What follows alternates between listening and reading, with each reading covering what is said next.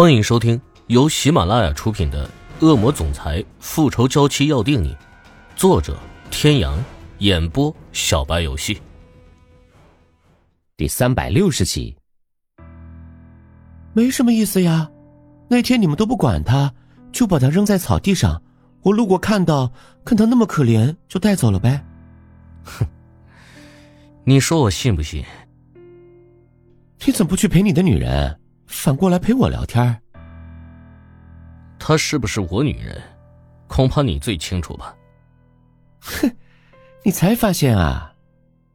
你找我，该不会就问两个问题，跟我调调笑吧？当然不是。我想你把这个假的池小雨的详细信息给我。厉海龙对他的要求感到惊讶，不过把这个说出去，对他来说也没有什么损失。这个小梅虽说厉害。但他坏心思太多，总是得寸进尺。厉海龙是十分讨厌的。上次军火商的事情完成后，他就想把小梅踢出他的队伍里。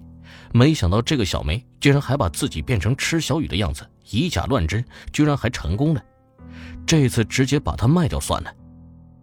可以，不过我有一个条件。说来听听。我要时不时来看看欧木萧。欧木萧被他接回去的，他就不能拍照片给池小雨看了。要是池小雨看不见欧木萧，指不定他会做出什么傻事来。欧胜天想了想，点点头，他没多想，他只觉得厉海龙爱看就给他看，只要找人看紧点就好了。关上电脑，两个男人都松了一口气。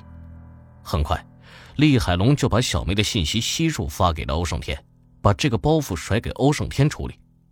收到信息的欧胜天仔细的看了起来，惊讶的发现，这个小梅原来的模样竟然是失踪的关莲娜的样子。想起关莲娜之前对池小雨做过的事，他就很生气。他在心里默默的想，一定要教训这个人一番。之前对池小雨那么差，现在又整成池小雨的模样来欺骗他，他要数罪并罚。天哥哥在干嘛呢？没什么。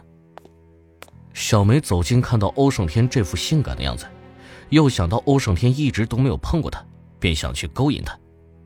小梅走到欧胜天背后，在他后面环住了他的脖子，柔软的胸脯紧紧的贴着欧胜天的背。她舔了舔欧胜天的耳垂，撒娇道：“天哥哥，你最近都不碰人家，你是不是嫌弃我了？”如果真的池小雨这样做，欧胜天肯定会起反应。不过，这个假的冒牌货真的勾不起他欧胜天一丁点的兴趣。不过他这么想要，他就趁机玩玩他好了。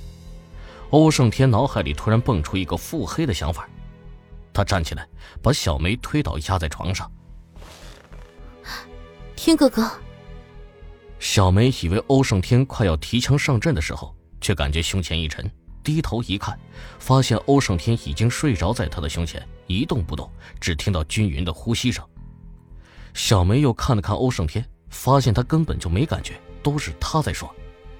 小梅又羞又怒，刚刚的事情就好像自己在唱独角戏般，就他一人进入了角色，这让他感觉到了羞辱，生气的挣脱开来，看都不看那个瘫在床上睡得香香的欧胜天，自己走了出去。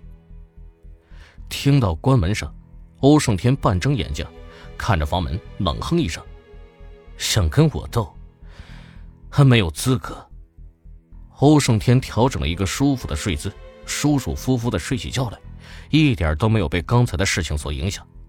小梅生气的回到她原本住的房间，坐在床上，想起刚刚那一幕，她就气红了脸，抓起床上的枕头，把它当做欧胜天，狠狠的扔了出去。枕头砸到门，发出了一声闷响，随即掉在了地上。他已经是池小雨的样子了，他们应该是认不出来的，而且他的身材和池小雨的身材又那么像，不仔细看都看不出来不同的。按道理，欧胜天不是应该对这个身体和脸蛋的主人很着迷才对的吗？怎么会这样子呢？次日早上，小梅刚下楼，就看到了在楼下吃着早餐、看报纸的一幕，又想到昨晚的事。小梅又开始生气了。欧胜天看到小梅下来，若无其事的给她打了声招呼，又继续看报纸。看到她这副样子，小梅更气了。难道他平时也是这样对池小雨的吗？好了，别气了。欧胜天温声安慰。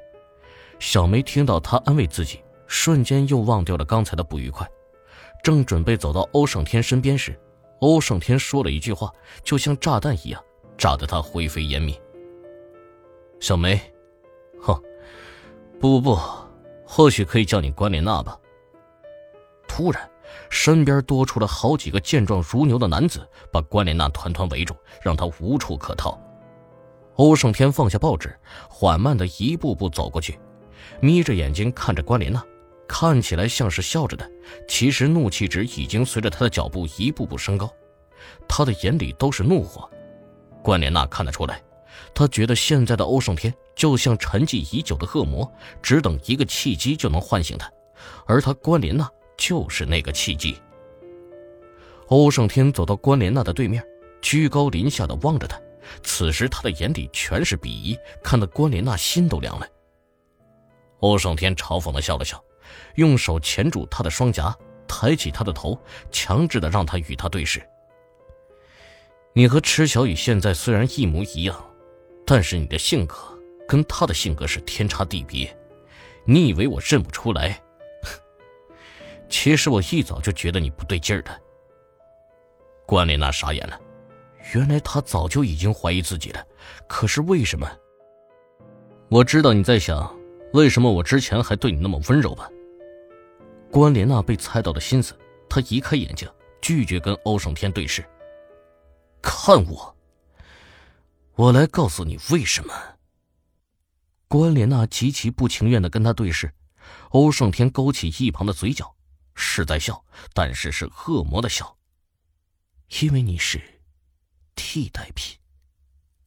关莲娜听到这个话，所有对欧胜天的感情都破碎了，没有人愿意当别人的替代品。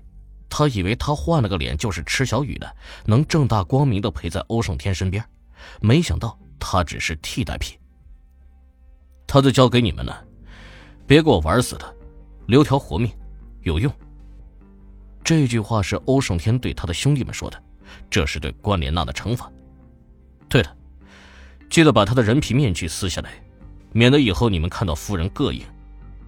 是，几个兄弟立刻拥上去，半扯半推的把关莲娜带了出去。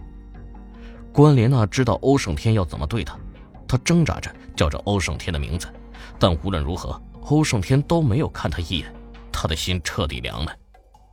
海岛别墅，正在吃早餐的厉海龙接了一个电话，挂线后，他对身旁的池小雨说：“那个假的被认出来了。”林宇哲开完记者招待会后，便跟金世琴结婚了。他们的婚礼很简单，没有邀请太多的人，只邀请了双方父母。